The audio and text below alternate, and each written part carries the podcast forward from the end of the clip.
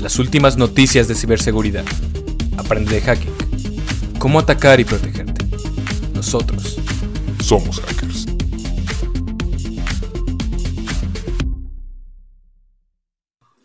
Y bueno, con eso empezamos el podcast de hoy. Entonces, ¿qué vamos a ver hoy? Vamos a ver, eh, el tema de hoy va a ser ciberseguridad nacional e internacional. Entonces, vamos a hablar de qué tipo de seguridad se tiene que tomar en cuenta cuando eres una agencia o organización gubernamental, ¿no? Entonces, ¿a qué nos referimos con agencia o organización gubernamental? Nos referimos a cualquier, eh, pues, organización o grupo que esté subsidiado, eh, promovido, eh, respaldado o que tenga un efecto muy importante en la economía nacional de un país o local de, de, algún gobierno de algún país, ¿verdad? Entonces, ¿qué puede ser esto? Puede ser una agencia de seguridad nacional, puede ser algo como alguna comisión de electricidad o de, o de algo, ¿verdad? ya sabemos que hay comisiones este, para todo en casi todos los países, hay comisiones de economía, comisiones de, de cultura, comisiones de, de, educación, de energía, de, muchas cosas, ¿no? Este, y eh, finalmente cualquier, este, pues, falla en, esta seguridad de la información, ¿no? Entonces vamos a hablar un poco de, de esto. Vamos a empezar con el caso Stuxnet.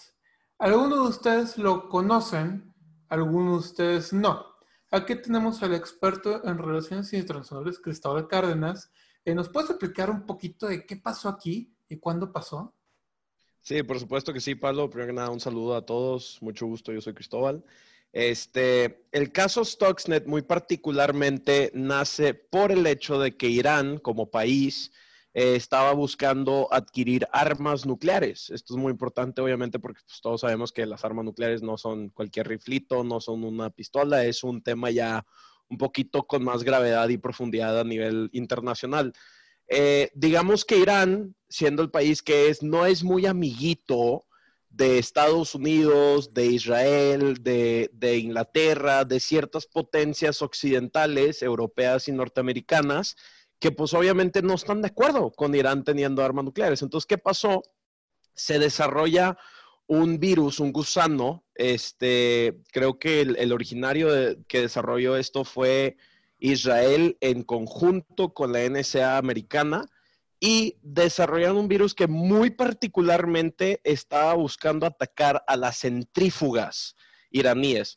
¿Qué son las centrífugas? Las centrífugas son básicamente un aparato industrial grande que ayuda en el proceso químico del refinado del uranio para hacerlo enriquecido para armas nucleares. Entonces, sin centrífugas, no puedes generar el uranio que te da el arma nuclear. Este virus lo que hace es se inmiscuye en aparatos Siemens este, y atacaba los controles lógicos de aparatos Siemens. Entonces, digamos, los desbalanceaba, hacía que el aparato te presentara información no verídica de lo que estaba pasando, errónea, y hacía que básicamente cualquier aparato Siemens, específicamente centrífugas, pues dejaran de funcionar. Tengo entendido que a lo que llegó con Irán fue que infectó a un quinto de las centrífugas nacionales, que eran como 200 mil aparatos diferentes, no necesariamente 200 mil eran centrífugas, pero el virus se encontró en 200 mil aparatos. Y aquí tenemos un par de repercusiones. Uno, el hecho de que vimos un ataque muy indirecto de Estados Unidos y Israel a Irán para prevenir de que tenga armas nucleares. Y dos, el gusano, como ustedes saben, un, gusano es un virus que se replica muy fácilmente en muchos aparatos, se encontró en aparatos alrededor del mundo, no necesariamente nomás en los iraníes. Es más, se tiene entendido que esto fue parte de la estrategia. No se mandó a infectar directamente a los aparatos iraníes, sino se libró al mundo y solito el gusano iba buscando hasta que se dio con los aparatos iraníes. Entonces, tengo entendido que varias naciones europeas detectaron Stuxnet en sus, en sus aparatos, este, varias naciones asiáticas, pero a final de cuentas se cumplió el objetivo de que Stuxnet, digamos, desbalanceó las centrífugas y atrasó el programa nuclear iraní. Esto pasó entre el 2007 y el 2010 aproximadamente. Sí, ahora nos gusta hablar de este tema porque este, si bien no es el primer caso, es uno de los casos más grandes en donde ya se toma la ciberseguridad, o sea, la seguridad eh, informática, más que eh, seguridad física, más que agarrar un arma. Aquí se ve como un país toma eh, la información digital, como por ejemplo este, el control de estas este, ¿cómo, se llaman? ¿Centrífugas? Centrífugas, así es. Perdón. De, estas centrífugas este, en una, eh, pues, en infraestructura de un gobierno, este, como un acto de guerra, ¿sí? Entonces, este, aunque bien, no se declaró una guerra por esto, ¿verdad, Cristóbal? No, no, de hecho han sido muy cautelosos. Irán y Estados Unidos se odian muy particularmente, pero no han declarado una guerra abierta, por ser. Sí, pero esto técnicamente es un acto de guerra, ¿no? Es una agresión. Eh, de aquí el, tema, el tema que tenemos, y creo que tú ahorita puedes ahondar en esto, Pablo y, Rodrigo también, es que es extremadamente difícil el tema de atribución en el ciberespacio. ¿A qué me refiero con atribución? ¿Quién fue el culpable final? Cuando tenemos un acto de guerra físico como un bombardeo, una invasión, un, homicidio, algo tan sencillo como un homicidio, normalmente hay mucha evidencia que nos da rastro al responsable. Tienes a soldados muertos, tienes casquillos de bala, tienes pues, fragmentos del misil, pero en el ciberespacio, la verdad es que nuestras capacidades de análisis forense siguen siendo muy limitadas, especialmente si estás hablando de armas de este tallo donde se desarrolló la NSA y Israel, entonces fue un ataque extremadamente indirecto se puede considerar un acto de guerra si lo quieres interpretar así, si hay de dónde, pero es muy difícil poner en la línea exacta donde aquí dice que fue Estados Unidos y Israel, ¿sabes? además, incluso creo que por el tiempo, o sea, el tiempo en donde fue eh, Stuxnet, este, todavía no teníamos ni siquiera los controles que tenemos ahora. O sea, esto fue hace casi 10 años o algo así. Entonces... O sea, entonces, si ahorita todavía no tenemos estas capacidades como para poder de verdad encontrar este y poder atribuir, como dice, como dice Cristóbal, a, a quién, este, o no tan fácil, quién fue el autor de, de este tipo de ataques, pues hace 10 años un poquito menos. Entonces, pues sí, es, es como también una de las partes. Sí, a eso iba mi punto, que en ese tiempo eh, esto era como que el primer acto de guerra, pero no acto de guerra, porque tenían la ventaja de esta dificultad que es la atribución.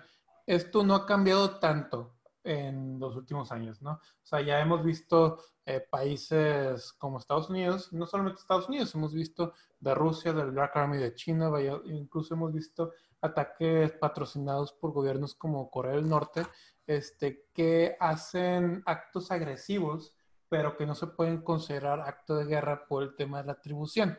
Entonces, este, está padre iniciar con este caso porque entra eh, la primera prueba o lo primero que podemos aprender es que aunque la seguridad de la información es un vector para hacer un acto de guerra, no necesariamente tiene las consecuencias de un acto de guerra. Entonces es todavía más peligroso. Sí, e, es más, a mí me encantaría preguntarle su opinión a nuestro querido señor abogado Roberto Garza. Te veo muy, muy calladito, estimado.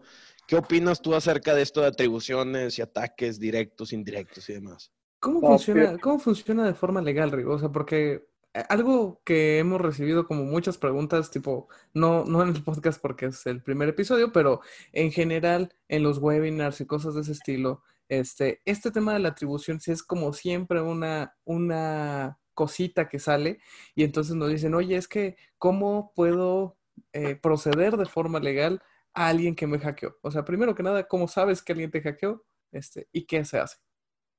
Pues mira, este, callado porque estaba esperando el momento para, para entrar, yo creo que este es el momento correcto de entrada. Las declaraciones de guerra, la guerra cibernética, para llamarle guerra, primero tendríamos que hablar formalmente de una guerra. Y para que que una guerra sea guerra necesita haber un documento escrito e impreso, firmado, dirigido por un Estado a otro Estado. Ahí ya podemos hablar de guerra. Ahora, si queremos hablar de guerra, eh, digamos, más genéricamente, pues hay que considerar dos cosas. Primero, hay que estar bien seguros que quien está detrás de la operación de hackeo es un oficial de Estado. O sea, para un Estado sería muy sencillo diluir su responsabilidad contratando a particulares, a cibercriminales, de modo que cuando una instancia jurisdiccional internacional, eh, si así lo fuera, investigar el caso años después, sea incompetente por razón de que los responsables no son oficiales de gobierno. De nuevo, porque a lo mejor se, se este, pareció todo un eh, enredo. Únicamente puede declararse la responsabilidad criminal de un Estado cuando el Estado actuó a través de oficiales de gobierno. Es decir, si funcionarios de la policía, si funcionarios de la, milicia eh, perpetuaron un ataque cibernético, entonces pueden eh, declarar responsable al, Estado. Sin embargo, si, este, si el caso de Stuxnet, por ejemplo, fue eh, hecho por particulares y no se logra demostrar su vínculo con organizaciones estatales, entonces nunca podríamos hablar de responsabilidad del Estado. Por eso es muy difícil ver que un Estado sea condenado por este tipo de ataques. De ahí que tengamos un montón eh, de ataques diarios entre China, Estados Unidos, Rusia, Irán y Israel y todos los demás países que parecen tener algo interesante dentro de sus sistemas informáticos. yo, quiero hacer una eso me recuerda mucho. Ah, sí. Eh, yo, yo, les quiero preguntar a, ustedes, Pablo y Rodrigo, que son particularmente los gurús de, de, ciberseguridad en, este, en esta conferencia. Yo he visto que a nivel de relaciones internacionales, muchas formas o muchas veces esa diluida que habla Rivo de, de las responsabilidades se hace a través de botnets. Entonces, tienes actores estatales o actores paraestatales, una empresa, digamos, subcontratada del Estado que hace un botnet y el botnet es extremadamente difícil de, pues, sobrepasar en, un análisis forense de, ah, de este botnet, este era el responsable, que por ende este es el Estado. ¿Ustedes qué opinan de los ataques de botnets? Eh, técnicamente un botnet no diluye la atribución. Lo que la botnet es, es un arma más, ¿no? Este, entonces, eh, el arma simplemente, vaya, es el equivalente a, en vez de lanzar un misil de, una ciudad, lanzas un misil escondido de, eh, no sé, 30 ciudades. sí, sí, 30, 100 ciudades al mismo tiempo, pero sigue siendo un arma, ¿no? Eso no significa que no hay alguien detrás eh, controlando, por así decir, la nodriza de, de, ese botnet. Este, no, sí, pero creo que tú mismo acabas de hacer mi punto de si en vez de enviar un misil de una sola ciudad, que sería más fácil de rastrear, ¿estás de acuerdo? Enviamos de 30 ciudades de forma secretiva, pues que no ahí está la diluida de, responsabilidad, el hecho de que es mucho más difícil analizar 30 puntos de origen y, secretivos y demás, o, no, o me equivoco. Es que no es dilución de responsabilidad, es más, eh, ¿cómo se llama? Irrastreabilidad. ¿sí? Que son dos cosas bien diferentes. La dilución de responsabilidad, por ejemplo, a lo que yo entendí que se menciona Rigo, es por, como el caso de Corea del Norte. Corea del Norte eh, ya se ha conocido que ha patrocinado o apoyado, ¿verdad? O no oficialmente ciertos ataques a ciertas organizaciones, pero Corea del Norte no tiene como tal capacidad militar de, de ataque. Lo que hacen es que contrataron a un grupo criminal es de rusos, si no me recuerdo, si no es que los chinos, eh, a lo mejor fue el Black Army, la verdad no me, no me este, en eso, pero, pero fue una, este, un state-sponsored attack más que un state attack, ¿sí? Entonces, eh, de acuerdo a lo que yo entiendo de lo que dice Rigo, es diferente si yo, digamos, México, te digo a ti, Rodrigo, oye, ataca a este país a que si yo que te tengo contratado en mi nómina, te digo ataca. Exacto. Es, que, sabes qué, perdón, es que sabes que otra cosa que hay que agregar a la ecuación es que existen dos instituciones internacionales que vale la pena mencionar. La primera, la Corte Internacional de Justicia y la segunda, la Corte Penal Internacional.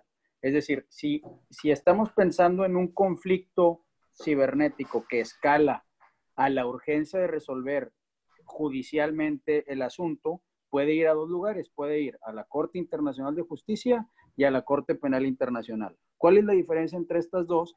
Que en la Corte Internacional de Justicia únicamente se va a declarar la responsabilidad de un Estado. Es decir, los asuntos que vamos a ver ahí van a ser, por ejemplo, Estados Unidos contra China, Irán contra Israel. Mientras que en la Corte Penal Internacional la responsabilidad sí puede ser de individuos.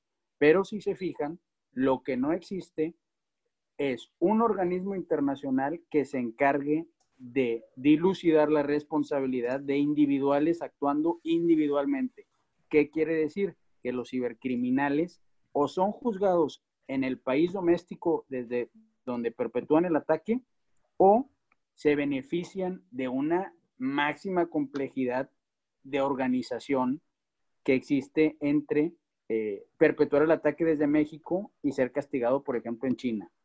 Es decir, la ausencia de tribunales para juzgar particulares en materia de cibercrimen es uno de los problemas que tenemos también porque sencillamente no existen. Qué interesante. Eso, esa sí no me la sabía, ¿dónde está? Para eso tenemos al abogado, ¿no? Eso es todo. Para eso está Rigo. sí. Este, pero bueno, vamos a seguir con el siguiente caso, Oh. la NSA. Creo que todos hemos escuchado de la NSA. ¿Qué es la NSA? La NSA o National Security Agency de los Estados Unidos de América, eh, pues es como dice su nombre, la Agencia Nacional de Seguridad. Es eh, un organismo, digamos, al mismo nivel, eh, o tú corrígeme si estoy mal, Cristóbal, que el FBI y que la CIA, ¿no? Solamente que este trata de defensa nacional interna, en teoría, claro, este, que externa, ¿no? O, o me- o me estoy equivocando aquí. lo que dice. La NSA es, es una de las, creo que son cinco agencias de inteligencia principales de Estados Unidos y es la agencia que se encarga de inteligencia interna. Este, más que nada le entra a telecomunicaciones, a ciberespacio, pero sí, siempre se ha dicho que la CIA es de Estados Unidos hacia afuera y la NSA es de Estados Unidos hacia adentro. Pero sí, estás correcto en lo general. Sí. La NSA, Bueno, eh, Chris, además de temas de informática, telecomunicaciones y ciberseguridad, ¿qué otros tipos de seguridad agarra? Porque no dice National Cyber Security Agency, dice National Security Agency. La NSA, si mal no recuerdo, es dependiente de, no, no estoy seguro, no, no me coten de esto, pero creo que es dependiente del Department of Homeland Security y en su generalidad, desde el 2006, 2007 para acá, se ha enfocado mucho en contraterrorismo. Eh, le entra muchísimo a contraterrorismo. Es más, este, ahorita que vamos a empezar a hablar de, de ciertos programas de espionaje y demás, muchos de los objetivos era precisamente para este, ejercer operaciones de contraterrorismo o de inteligencia activa en contra de células terroristas. Sí, y como toca con temas terroristas, eh, creo que todos aquí hemos escuchado cómo, cómo o qué tan importante es la inteligencia en estos casos, ¿no? Porque no, o sea, no sirve defenderte después de que inició el ataque. Esta agencia trata más que nada con prevención de un ataque más que con mitigar un ataque. Entonces, la inteligencia es eh, pues esencial, ¿no? Para, para la Agencia Nacional de, eh, de Seguridad de Estados Unidos. Y como tal, eh, pues la inteligencia donde más, eh, más relevante, ¿no? Y más accesible que puede, que puede obtener esta agencia, que toma en cuenta que es una agencia de seguridad de Estados Unidos. Entonces estamos hablando de presupuestos multibillonarios en dólares, ¿verdad? Este, entonces tienen mucho presupuesto para desarrollo de armas informáticas. Y ahí es donde está este caso bien interesante, Eternal Blue.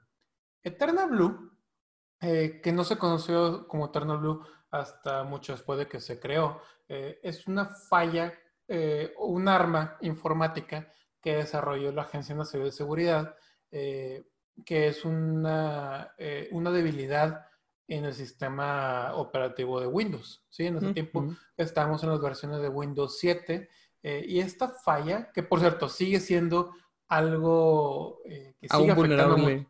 aún, Sigue aún vulnerable, vulnerable. sí, para Más allá, de hecho, no solamente fue algo de Windows 7, en realidad fue una, una versión del SMB. Sí, correcto.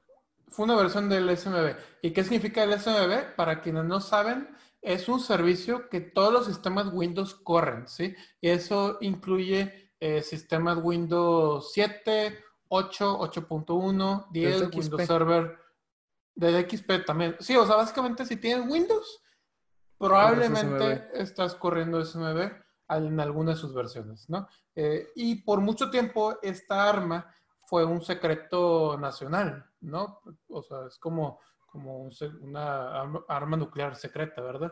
Este, y lo utilizaban para hackear, pues, ¿cuánto porcentaje del mundo tiene Windows? Eh, bastante, ¿verdad? Para hackear básicamente cualquier computadora que, que se le que requiriera eh, la Agencia Nacional de Estados Unidos este, interferir. Que eso también ya se puede meter en temas este, que podríamos debatir de, de qué tan ético es este, puede, espiar sí, la privacidad, si espiaron a aliados este, de otros países, etcétera. Pero no nos vamos a meter en eso. Lo que vamos a meter es que Eternal Blue básicamente es un arma que la Agencia Nacional utilizaba para eh, obtener inteligencia eh, de computadoras Windows de todo tipo de organizaciones para eh, defensa interna o este, propagar más los intereses de, de Estados Unidos, que al fin y al cabo es parte de esta agencia. Luego entran los Shadow Brokers, que algunos de ustedes eh, han escuchado eh, hablar de los Shadow Brokers. Esta es una organización cibercriminal, nadie sabe exactamente quiénes son. Eh, Ni dónde esta están. organización logró hackear la Agencia Nacional de Estados Unidos. Pues imagínate esto. Eres la Agencia Nacional del país que podremos argumentar es el país más poderoso del mundo, con más presupuesto en defensa nacional y en guerra del mundo, por 10 mucho, billones. ¿verdad? O sea, Y que 10 además- billones de dólares. No, ya están en, sí están en los billones, según yo ya están en los trillones. O sea, o sea, en el billón mexicano no, pero imagínate 10 mil millones de dólares es el presupuesto de la NSA. Sí, o sea, Y además- es una cantidad exorbitante. Además del presupuesto y además de Estados Unidos, o sea, de verdad tienes a gente extremadamente preparada en temas de seguridad. O sea, no, no, no nada más por tener un montón de lana tienes a gente buena. O sea, tienes un montón de dinero, tienes un montón de recursos y además tienes a gente muy buena y muy preparada eh, como parte de tu equipo de defensa. O sea, Sí, eso es cierto. Eh, la Agencia Nacional de Estados Unidos contrata a los expertos más capacitados, eh, subcontrata a empresas eh, líderes en el mundo este, en estos temas. Y aún así, esta organización secreta logró hackearlos a la Agencia Nacional de Estados Unidos, los Shadow Brokers. Y filtró la, la herramienta este, no sabemos, eh, creo, digo, se asume que lo usaron antes de filtrarla, pero la, la liberaron al público de forma que causó la creación de, de ¿cómo se llama este ransomware? WannaCry. Eh, WannaCry. WannaCry. De WannaCry. WannaCry. De hecho, de hecho, es, esto es una historia muy divertida porque este, WannaCry fue justo utilizando Eternal Blue, que entonces entraba, utilizaba esta vulnerabilidad para después poder meter un, un ransomware, que el ransomware este, es básicamente lo, lo conocido también como secuestro de información, que entonces llega a la computadora o llega al servidor o llega básicamente a, lo que sea que esté infectando y entonces cifra todo lo que tiene, cifra todo lo que está ahí y te pide una, este, una clave, ¿no? O sea, una, una llavecita para entonces poder este, descifrar todas estas cosas que tienes y poder tener otra vez tus archivos. ¿Y cómo podías obtener esa clave? Pagando, pagando en bitcoins. De hecho, esto, esto es algo muy interesante porque antes del WannaCry, el Bitcoin era muy poco conocido, el Bitcoin casi nadie sabía dónde estaba y a partir de este ataque que fue 2017, una cosa así, este, a partir de este ataque empieza el Bitcoin a, crecer, a crecer, a crecer porque oferta-demanda a raíz de todo este, eh, de todo este ciberataque que básicamente cambió el mundo de las criptomonedas. este, o al menos yo, yo lo veo así, no sé qué opinan ustedes, pero este, fue súper interesante porque por una vulnerabilidad de un grupo de hackers que sacó de la, de la Agencia de Seguridad Nacional del país más poderoso del mundo, tuvo un desencadenamiento increíble este, en, en temas de ciberataques. O sea...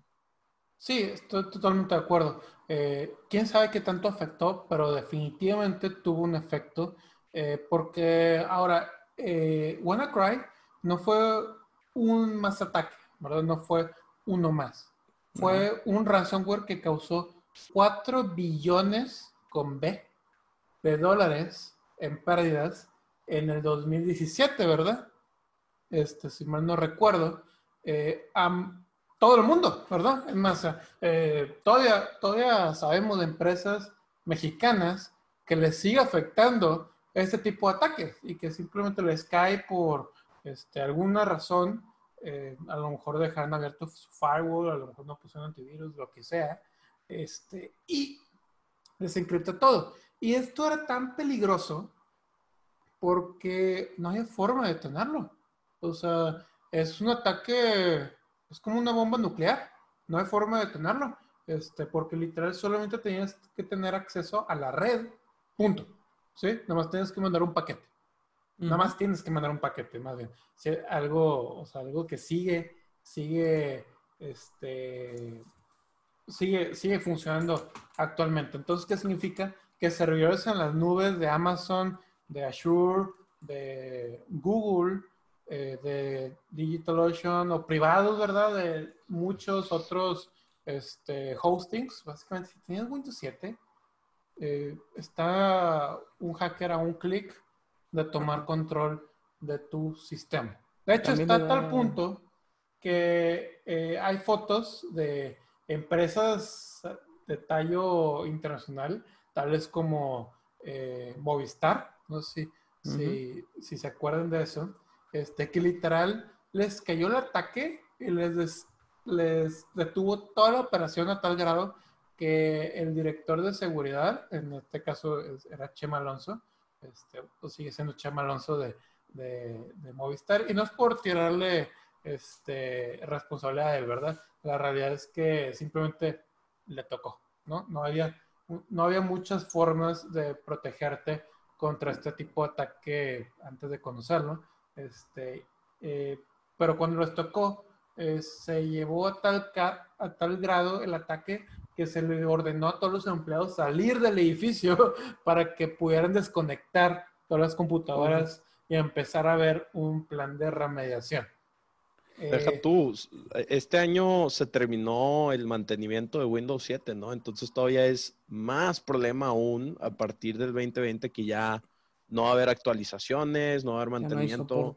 y cualquiera que se haya quedado con esa vulnerabilidad, adiós. De hecho, ya no solamente es una vulnerabilidad de Windows 7, eh, porque a pesar de que originalmente se desarrolló para Windows 7, no es una vulnerabilidad de Windows 7. Recuerden, no existe tal cosa como una vulnerabilidad de un sistema operativo. Las vulnerabilidades son eh, relativas a un servicio, ¿sí? Y mientras que un sistema operativo corre este servicio, eh, es vulnerable a esta vulnerabilidad. Entonces, eh, lo que esta vulnerabilidad afectaba o afecta todavía es el sistema SMB, ¿sí? Que es básicamente el sistema de, para compartir archivos entre, entre diferentes máquinas de Windows. Es el, Service Message Block, o sea, literalmente es para poder hacer una comunicación machine to machine entre sistemas. Correcto. Entonces, este mismo, eh, esta misma vulnerabilidad se ha modificado para ser utilizada en Windows 7, Windows 8, Windows 8.1, Windows 10, Windows Server 2012, 2016 este, y 2000, ¿cuál fue entonces? Sí, 2010, ¿verdad? 2010. Sí, y 2010. Entonces, eh, pues esencialmente esto todavía sigue evolucionando. Eso que tiene que desde el 2017, este, mucho afecta que muchas organizaciones eh, todavía son vulnerables a este tipo de ataques, ¿no? Ya de hecho hay varias, este, varias eh, versiones de, de, este ataque. Este, Eh, Yo escuché, yo escuché sorry, yo escuché mucho de este ataque en armadoras de carros y en general en fábricas como de manufactura, que más allá, o sea, y que aparte de, de que les hizo todo el cifrado y demás, digo, el ejemplo de Movistar es muy bueno y es muy grande, pero estoy casi seguro que Movistar tenía como diferentes procesos de seguridad, este, pensando en que, por ejemplo, si llegara a pasar alguna incidencia tal vez de esta magnitud, pues vaya, este, tienes tus respaldos, tienes las cosas como para poder este, resanar un poquito, pero lo que pasó mucho fue que también le cayó a empresas que no estaban listas, le cayó a muchas empresas que no tenían ni la menor idea y le cayó muchísimas empresas que, este, que de verdad les afectó de forma, de forma brutal porque, pues sí, estaban cifrados y sí, este, a lo mejor pagaron. Pero también hubo muchos casos de fraude en donde decían ser WannaCry, pero no eran WannaCry y aunque pagabas solamente era una estafa. Entonces, pues se quedaban así, sin, sin nada, sin información, con todo cifrado y muchas veces no tenían ni respaldos ni este, nada como para subsanarse. Yo, yo creo Es que el, Adelante, Pablo. Ah, no, sí, tiene, eh, es correcto lo que dice Rodrigo. De hecho, muchos de los efectos no fueron empresas grandotas, fue a pymes. Y literalmente está a tal grado que ha causado eh, que pymes o startups se vayan a la bancarrota o pierdan una muy al- alta cantidad de, de dinero eh, por ese tipo de ataques. Y tiene razón, ah, hubo otro ataque poco después de WannaCry que se llama Petya, ¿sí? De hecho, hubo varias variaciones de Petya, este, pero eh, uno en particular de Petya eh, que decía que era un ransomware y que si le pagabas te iba a regresar la información, simplemente borraba la información. Entonces, esa información ya era perdida, ¿verdad? Entonces, eh, tenías a organizaciones, empresas, gobiernos, etcétera, que estaban todavía esperando o juntando dinero, esperando recuperar alguna información y esa información simplemente ya no era posible recuperar. El, el- el programa no hacía una, un cifrado de la información, lo que hacía es que lo borraba y ya.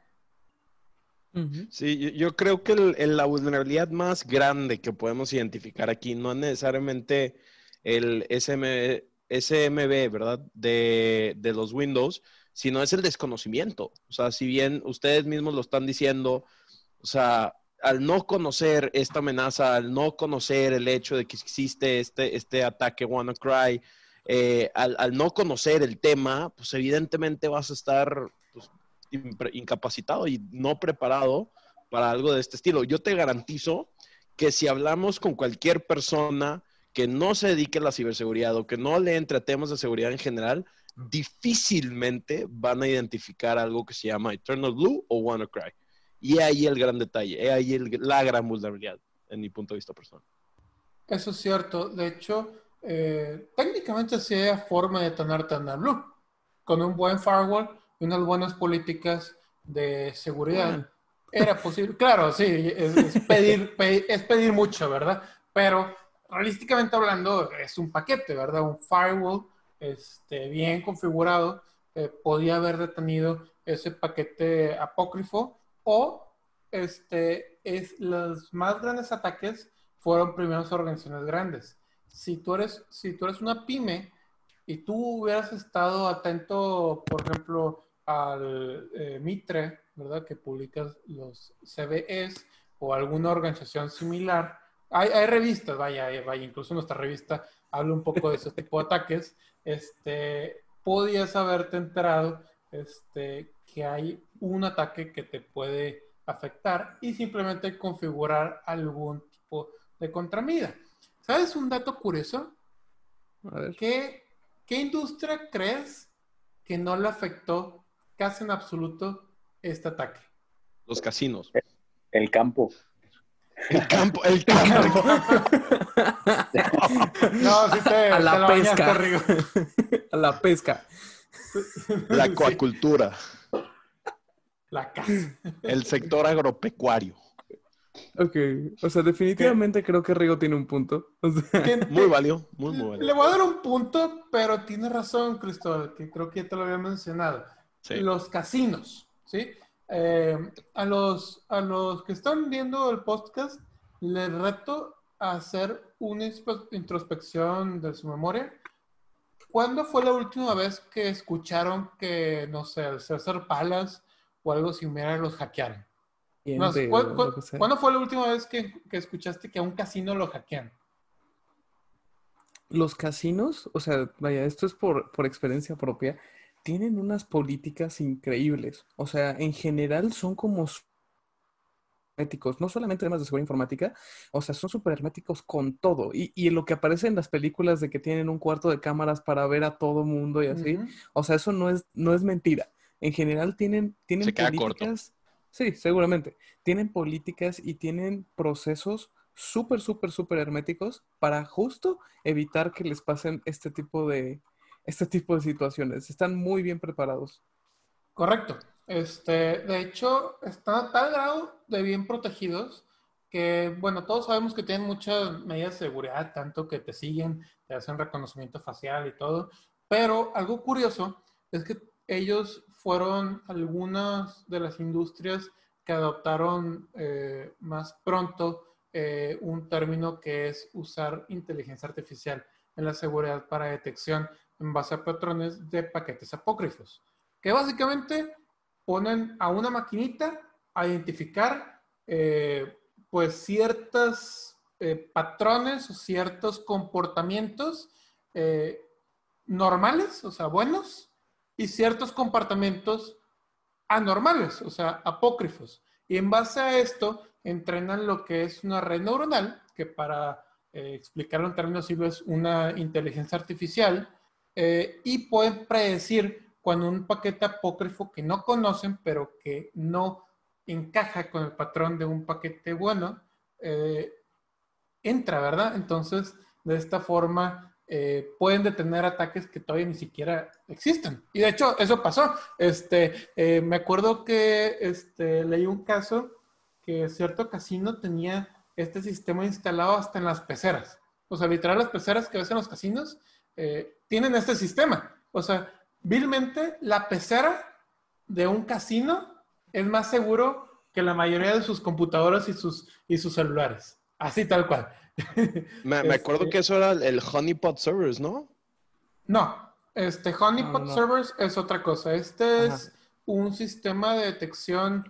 eh, Detección no, es de que- amenazas. Es que es, No, es- eh, no, no, no es detección de amenazas. Este, hay muchas versiones. Voy a mencionar una marca porque es una que conozco, pero no quiero este, que piensen que es la única porque también es algo, algo este, costosa, pero, pero Darktrace es una de, los, de las empresas que, que iniciaron esta tecnología, ¿verdad? Este, no sé si necesariamente fueron los primeros, pero ciertamente fueron de las primeras empresas en desarrollar eh, este tipo de tecnología y tienen un sistema que ellos llaman sistema de respuesta autoinmune, ¿sí? No sé si lo estoy diciendo bien, pero autoinmune, este, que básicamente cuando, cuando un paquete pasa el firewall, o sea, la seguridad perimetral, pasa el IDS, pasa el IPS, ya cuando va a llegar a atacar la máquina, aquí entra el sistema autoinmune, ¿verdad? Este, ellos lo comparan con el sistema eh, de células blancas que nosotros tenemos en nuestro cuerpo, es nuestro sistema autoinmune. los glóbulos entonces- blancos. Los glóbulos blancos, perdón. Este, eh, eh, así lo comparan ellos, ¿verdad? No, no, no, no es mi, este, no es mi idea, ¿verdad? Este, entonces ahí es donde encuentran estos paquetes apócrifos que ya burlaron toda la seguridad, pero la última capa no la burlan, ¿no? Este, también, no me hagan quote en esto, este, no soy un experto en, en, en esta marca en particular, ¿verdad? Este, a lo mejor Ah, puede variar no- un poco. Pero igual no es la única. No es la única. Sí. Por ejemplo, yo, yo he visto algunas implementaciones en, en HP. Este, tampoco quiero que sea un, un comercial esto, pero por ejemplo, las computadoras que tienen, que se llaman EliteBook tienen un sistema interno de inteligencia artificial que justamente este, entiende y encuentra estos patrones, porque básicamente son patrones para poder de- determinar si una cosa es un malware o no. Este, incluso, por ejemplo, Azure de, de Microsoft tiene una cosa que no me acuerdo cómo se llama, pero básicamente es un, este, una, una cosa que hace análisis de datos en tiempo real y que con inteligencia artificial puede hacer detección de amenazas y de errores para poder hacer un mejor manejo de incidencias. Y todo, y todo lo hace al mismo tiempo. Entonces, o sea, ya hay implementaciones de inteligencia artificial con seguridad, pero tiempo, antes de que sigamos como metiéndonos más profundo en este tema, no sé si nos salimos un poquito sobre el tema nos de salimos un poquito, nacional. yo- Sí. Sí, nos, nos salimos un poquito, pero yo creo que, que parte de lo padre del podcast es que podemos X. platicar libremente. Burbujas Este, mentales, bro. Sí, este, lo último que quiero mencionar al respecto es que esta tecnología ya existía para el momento en que se empezó a utilizar ataques como Eternal Blue. Entonces, eh, era teóricamente posible que muchas organizaciones, eh, y no estoy hablando de pymes, estoy hablando de organizaciones que tienen presupuestos multimillonarios, eh, se protegieran contra este tipo de ataques. Pero la falta de presupuesto en temas de ciberseguridad o falta de atención eh, causó esta brecha de seguridad que pues básicamente causó tantos daños económicos. Este, pero eh, sí, ya nos salimos un poquito de lo nacional, pero estaba un poco interesante este tema. Este, Bueno. Entonces, eh, pero bueno, en resumen, la NSA fue hackeada, creó un arma, fue hackeada y esta arma se usó contra todas otras organizaciones. Vamos a hablar ahora de Pegasus.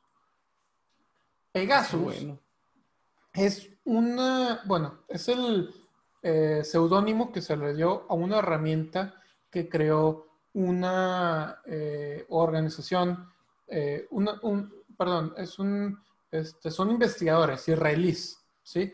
Este, que, ¿cómo, cómo se llama? NSO, ¿verdad? Híjole, te fallo, no, no me acuerdo cuál eran los, bueno, los meros no meros.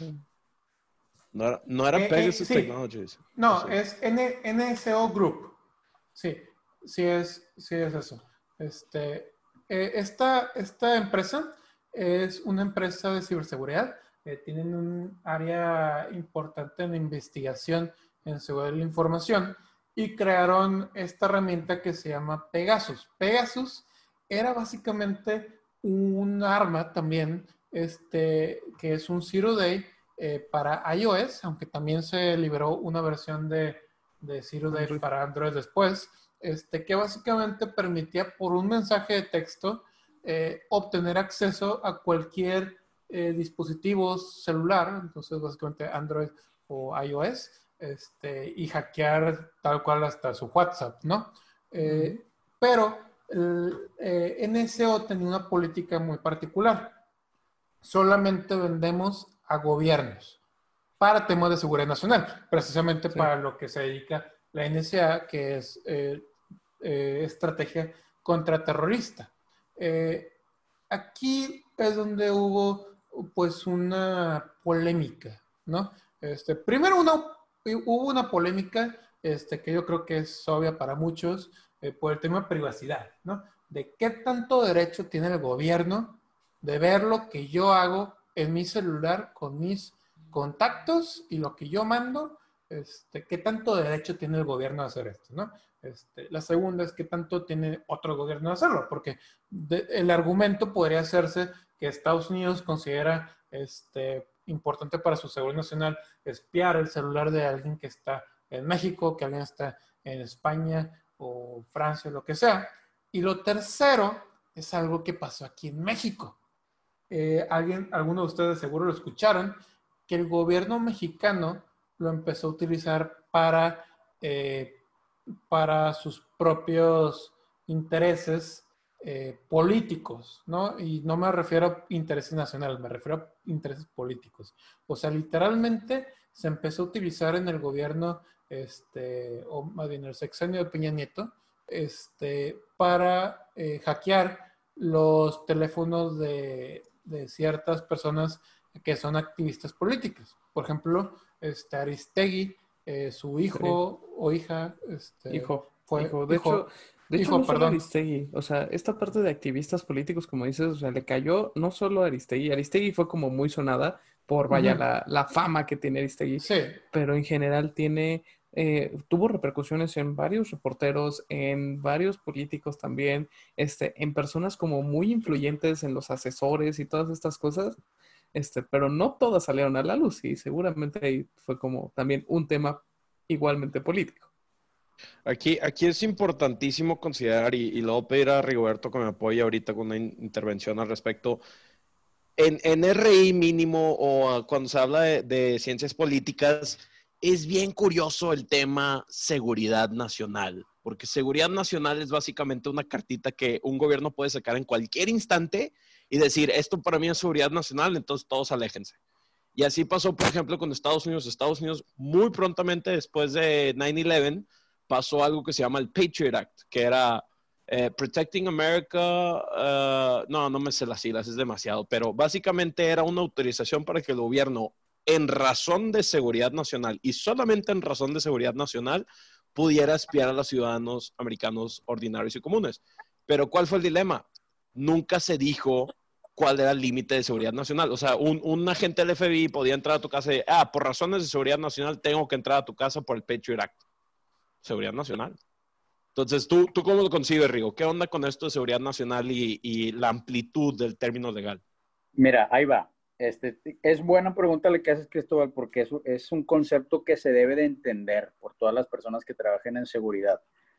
Jurídicamente, cuando hablamos de seguridad, tenemos varios tipos. Los más generales son dos, la seguridad nacional y la seguridad interior. De la seguridad nacional, que es la que se encarga de la protección del Estado, es decir, la seguridad de México en tanto un país constituido y las partes que lo componen y los intereses estatales en tanto este ente incorpóreo abstracto que se llama México y la seguridad interior es aquella que se encarga de cuidar la seguridad al interior del país. Ahí sí consideramos la seguridad de las instituciones, la seguridad del, de las ciudades, de los ciudadanos. Dentro de la seguridad interior tenemos la seguridad pública y la seguridad privada. ¿Ok? Entonces, este es un poco el diagrama de la seguridad eh, aterrizada a términos legales. ¿Cuál es la seguridad nacional entonces? Pongamos un ejemplo. Si se registra, como, como fue el caso, un ataque de ransomware en Pemex, que por mucho tiempo representó el 30% de los ingresos nacionales y por tanto es un activo estratégico del gobierno mexicano, estamos hablando de un asunto de seguridad nacional. Y por tanto las instituciones encargadas de entrar a vigilar eh, esta situación tienen que ser instituciones llamadas constitucionalmente a aplicar la ley eh, y responder a asuntos que vulneren la seguridad nacional. ¿Cuáles son? La unidad de seguridad de la Secretaría de Marina y el Centro de Estudios del Ciberespacio de la Secretaría de la Defensa Nacional. Otro ejemplo, ¿qué pasaría si, díganme una empresa, la que quieran, si a Bimbo, si a Bimbo le cae un ransomware, ese tema no es de seguridad nacional porque Bimbo no representa un, activo, un estratégico para México, por más de que el pan a algunos le pueda parecer delicioso. Y entonces la, la institución encargada de vigilar y atender ese ataque es la División Científica de la Guardia Nacional, antes la Policía Federal. Eh, entonces, con eso, eh, ¿qué quiero decir? Que si es seguridad nacional o si es seguridad pública es tan importante que nos va a decir cuál es la policía que va a investigar ese tema o cuál va a ser la autoridad militar que va a investigar ese tema. En México, curiosamente, a diferencia de Estados Unidos, el cibercriminal como mosca se frota las manos buscando que sea la Secretaría de Marina o la Secretaría de la Defensa Nacional quien lo investigue, porque están muchísimo menos armadas que la Policía Científica de la Guardia Nacional. Es, un caso para estudiarse. Eh, aquí, aquí la, la, duda que quería que aterrizaras, y si quieres vamos a tomar ese tema más directamente, es la amplitud legal del término seguridad nacional para poder ejercer o gestar acciones. Es decir, por ejemplo, en Estados Unidos sé por un hecho que es una amplitud muy amplia de si tú cantas seguridad nacional, tienes muchas facultades que puedes ejercer en pro de la seguridad nacional. Aquí, acá es una descripción muy válida de las instituciones que se encargan de seguridad interna y nacional, pero muy particularmente en cuanto al concepto legal de seguridad nacional, ¿qué tanta amplitud tiene el Estado para poder accionar o gestar o ejecutar acciones, ya sea violentas o no, para trabajar con eso. Eh, Eso es muy particularmente la duda que, a la que... Eh, eh, es que sí le entiendo, pero en el caso mexicano no hay fronteras, Cristóbal, porque el artículo 89 de la Constitución que delimita las facultades del presidente, ahí vas a encontrar fracciones que te dicen, por ejemplo, que el presidente es el comandante supremo de las Fuerzas Armadas en México. Por tanto, el presidente es el responsable de tutelar la seguridad nacional.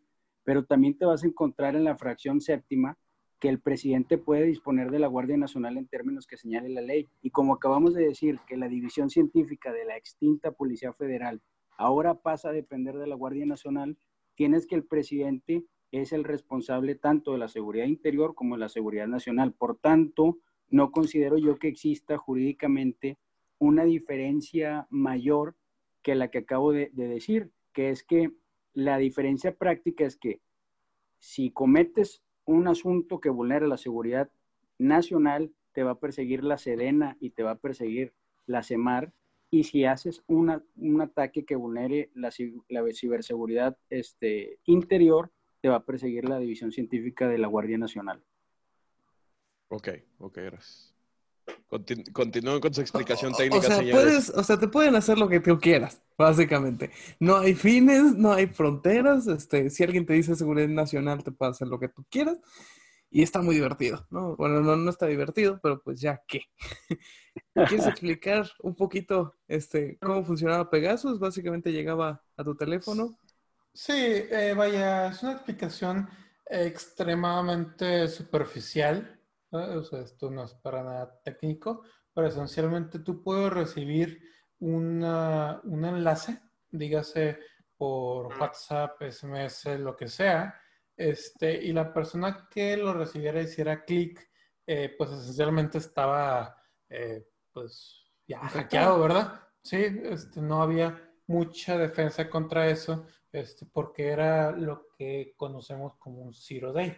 Para los que están escuchando, un zero day es básicamente un, este, un ataque que nunca se ha visto antes y por lo tanto no existen defensas efectivas eh, o más bien no existen defensas eh, masivamente eh, aplicadas contra este tipo de ataques, ¿no? No significa que no existen defensas, pero significa que, este, que la mayoría de los dispositivos eh, que, se, que se están este, buscando atacar no van a tener una defensa efectiva contra este tipo de ataques, ¿no? Entonces esto pues ya llevó a que muchos de los dispositivos de, de, de eh, personas que son activistas políticos o eh, líderes de movimientos de, de activismo político fueran hackeados eh, por el gobierno mexicano,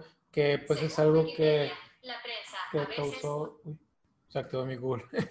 que es algo que, que causó, pues obviamente... Sabe, sabe que estás hablando de cosas políticas y entonces ya va a explotar. Google te está espiando. Ya se me sentí, me sentí observado. De hecho, un tema próximo podría ser si nos están espiando las organizaciones, pero bueno, luego, luego hablamos de eso. sí, Este, pero, es, es muy técnico. Sí, pero bueno, entonces, en, en corto, el gobierno mexicano, eh, o más bien, eh, el grupo político que controló el gobierno mexicano este, en el sexenio Peña Nieto utilizó indebidamente eh, esta arma, que es lo que es, un arma, para espiar a ciudadanos y ci- civiles, más que nada, que no eran personas que trabajan para el gobierno, eran civiles sin justificación eh, de seguridad nacional, solamente para eh, darles más ventaja eh, política o por sus intereses políticos. Y pues este fue todo un tema para el gobierno que fue causa de demandas, fue causa de protestas, fue causa de mucha eh, tema, ¿verdad? Este, pero bueno. Eh, ¿Tienen algo que agregar a esto? Híjole, que la no. verdad es que no. O O sea, podemos arreglar. no, Sí, adelante, adelante. di, di. Pemex. Yo creo que es algo que todos aquí hemos escuchado, ¿no? Todos los que están escuchando, estoy segurísimo, o mínimo el 90% de ustedes han escuchado el hackeo de Pemex. Este hackeo de Pemex este, sucedió hace eh, muy poquito tiempo, o sea, literalmente se reportó el 10 de noviembre del 2019, entonces, este, ¿qué son? Eh, ¿Siete meses? Más o menos. Este, más o menos, este, que esencialmente se le atacó a Pemex, a su infraestructura, y se les pidió un rescate, específicamente de 5 millones de dólares, 565 bitcoins, este, y esto afectó la operación de Pemex, que esto lo vamos como un ataque a gobierno, porque realísticamente hablando, atacar a Pemex es atacar a México, ¿no? Este, vaya, realísticamente hablando. Sí, casi. Fue No, un sí, sí, ataque.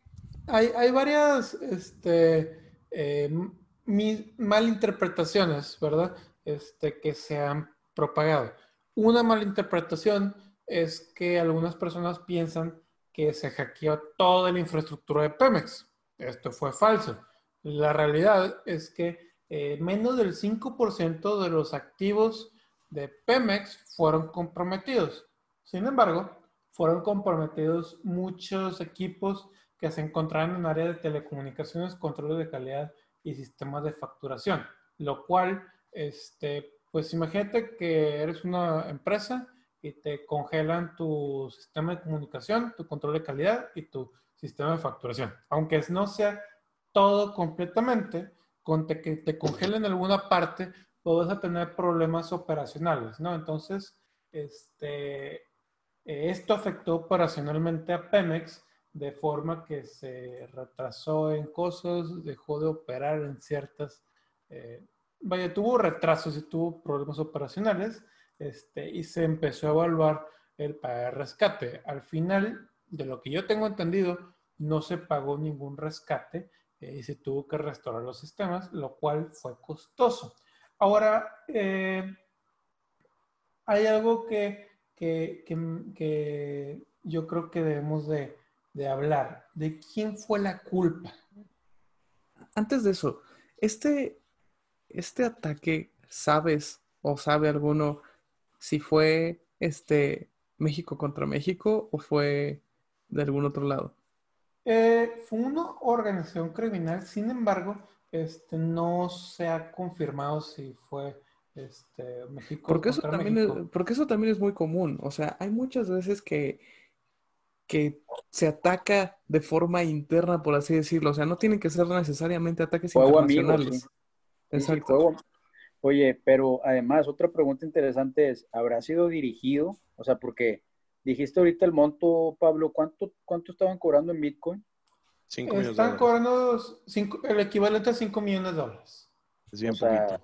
yo creo que, que eso hablaría de que tal vez no fue dirigido, ¿no? O sea, como que la, la cantidad no, ¿No cuadra? no es proporcional al, al a Pemex.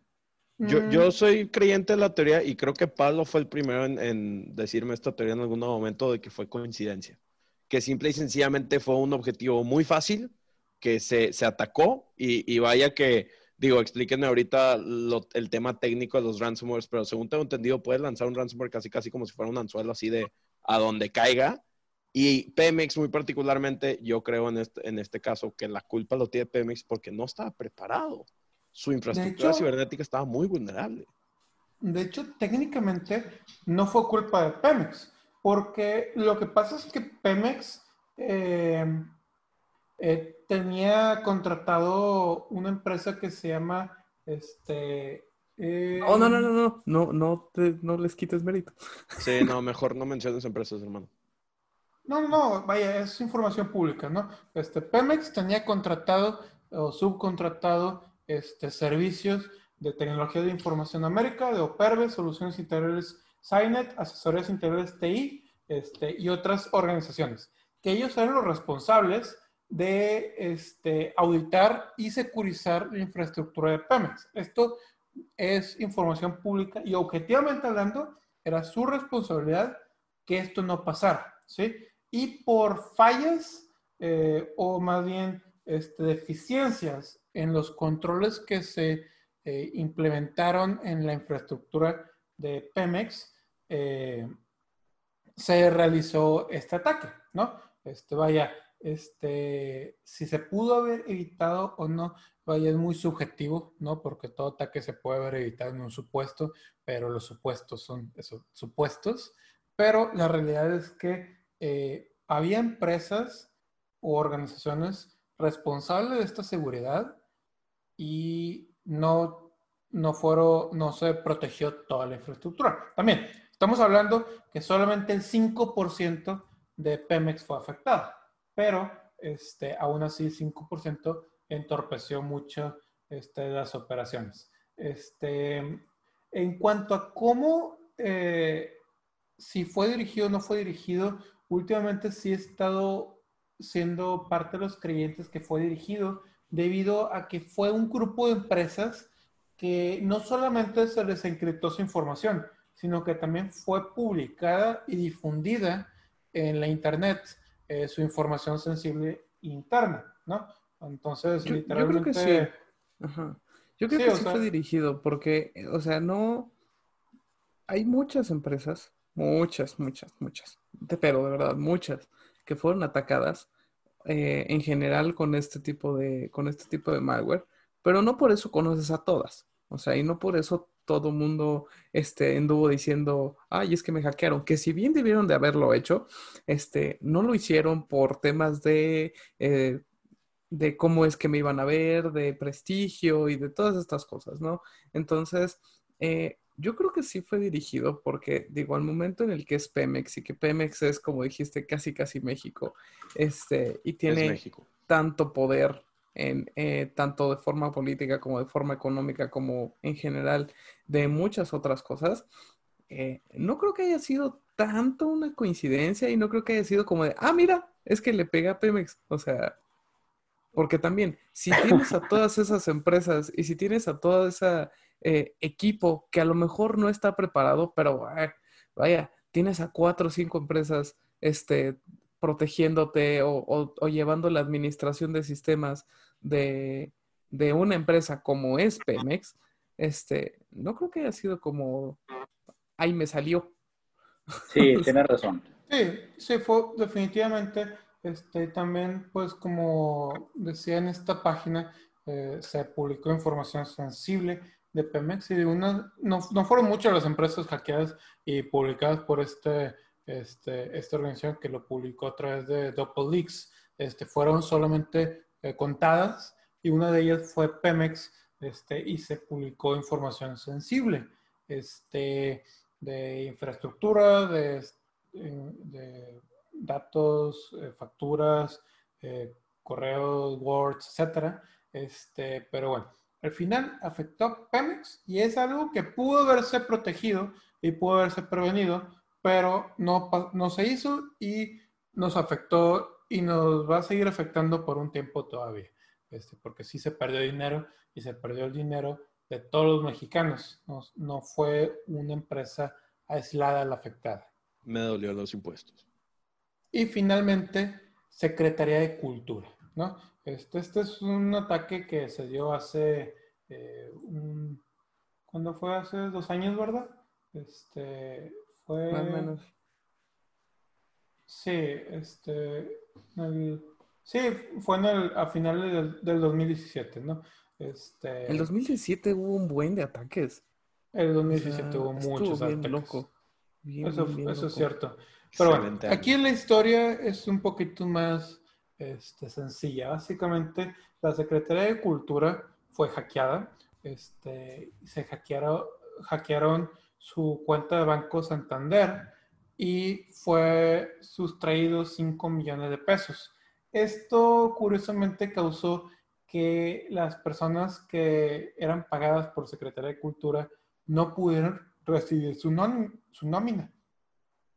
Entonces, porque literalmente no había dinero, se roban el dinero de, de la nómina de los empleados y tuvo que haber una demanda impuesta por la Secretaría de Cultura para dar a conocer a la Secretaría de Economía que hubo un ataque, un robo, perdón, no Secretaría de Economía, Secretaría de Finanzas de Ciudad de México, para que se le pudiera dar este, fondos para poder hacer este, pagos a, a su personal, ¿no? Pero este es un caso este, muy interesante porque es uno de esos casos en que nos afectó eh, o afectó un número de personas así directamente de que sabes que te robaron dinero por un hackeo. ¿Qué digo? Creo que no solamente ha, pasado eso, eh, en general con todas las cosas de carding y demás, este, gente se ve afectada por un robo de dinero, por un, por un hackeo, pero o sea, esto está muy interesante porque, como bien dices, fue, fue un ataque que literalmente, o sea, es cuando empiezas a entender cómo toda esta parte del hacking ya se convierte en algo que te afecta en el mundo real, ¿no? O sea, exacto, algo tangible, o sea, es algo que ves y algo que, que sientes, ¿no? Y lo sientes en la nómina, desgraciadamente, este, pero sí, o sea, ya es algo en donde eh, pasa de que un virusito llega y te descompone la computadora a que literalmente se convierte en algo en que te robó, o sea, es como si tú, si, tú- si- si te hubieran asaltado, este, pero sin que te dieras cuenta y sin que nadie te estuviera amenazando, o sea, eso es lo parte, la parte interesante de, este, de todo el Deja hacking. tú, a, a mí me llama muchísimo la atención de que, según creo, no, estoy, estoy casi seguro, estoy seguro. El primer hackeo a gobierno en México se suscitó en 1998 contra la página de Secretaría de Hacienda y creo que fueron los zapatistas que hicieron un defacing ahí. De 1998 para acá, hemos tenido innumerables hackeos a gobierno de México, a la Secretaría de Economía, la Secretaría de Hacienda, a Pemex, a Cultura, este, al SPEI, a Banjico. Y pues vaya, ahorita hace dos, tres días tuvimos el hackeo famoso de Anónimos a la CONAPRED. O sea, ¿qué te dice eso? Te dice que México como país tal cual no está preparándose para enfrentar este tema. Y vaya que ha tenido llamadas de atención muy fuertes. Eso es cierto. Este, deja tú, somos un, somos un blanco fácil, porque todos sabemos que en México hay dinero, especialmente dinero de gobierno, pero también dinero de organizaciones este, privadas, pero el nivel de seguridad no es el mismo que en otros países, como digamos eh, Estados Unidos o, algunos países de Europa, que tienen ciertos eh, requisitos eh, muy, vaya, estrictos para proteger la seguridad de la información de las personas involucradas en una organización privada este, o- y pública más, ¿verdad? Entonces, este, yo creo que vamos a seguir viendo por unos años, eh, pues, muchos ataques a nuestro país, ¿no? Yo creo que se, se vive de cierta forma el mismo fenómeno que vemos a nivel regional con América Latina, que muy tristemente la ciberseguridad se considera un lujo. Y como es tema de lujo, no es una necesidad básica o primordial, no es prioridad. Entonces, así como dices tú, Pablo, eh, hasta que no nos demos cuenta, porque ya nos damos, ya nos hemos dado topes con la pared, hasta que no nos demos cuenta de la relevancia que tiene el cuidar la información y cuidar tu infraestructura cibernética, a puros ataques vamos a aprender, vilmente. Pero bueno, eh, ya son las 9.35, vamos a ir Perdón, terminando este Pablo, webinar. yo- yo- Ah, Me gustaría hacer un comentario final. ok. El presupuesto del año pasado para la unidad de ciberseguridad de la Secretaría de Marina fue de 12 millones de pesos. ¿Cuánto pedían de rescate para, para Pemex? O sea, hay- una disproporción. 5 Cada millones de dólares. Cinco millones de dólares. Y cada que un cibercriminal acierta, eh, gana tanto dinero que de- después el, el Estado con esta mínima inversión este, se generó una especie de David contra Goliat. Pero bueno, ya, ya, no, este, ya no interrumpo más. No, sí, está interesante, tiene razón. Este, luego podemos hablar más del tema, pero que sí hay presupuestos reducidos en temas de seguridad, eh, ciberseguridad nacional. Este, y esto no es algo que sea nuevo. De hecho, con este gobierno se ha reducido todavía más el presupuesto. Este, en muchas cosas, ¿verdad? Pero también en temas de seguridad de la información y en tecnologías en general. Este, y pues esto definitivamente lo vamos a sentir como país. Pero bueno, muchas gracias por acompañarnos en este podcast de Somos Hackers. Eh, soy Pablo Gutiérrez, aquí estuvo Rodrigo Martínez con nosotros, Cristóbal Cárdenas y Rigoberto Garza.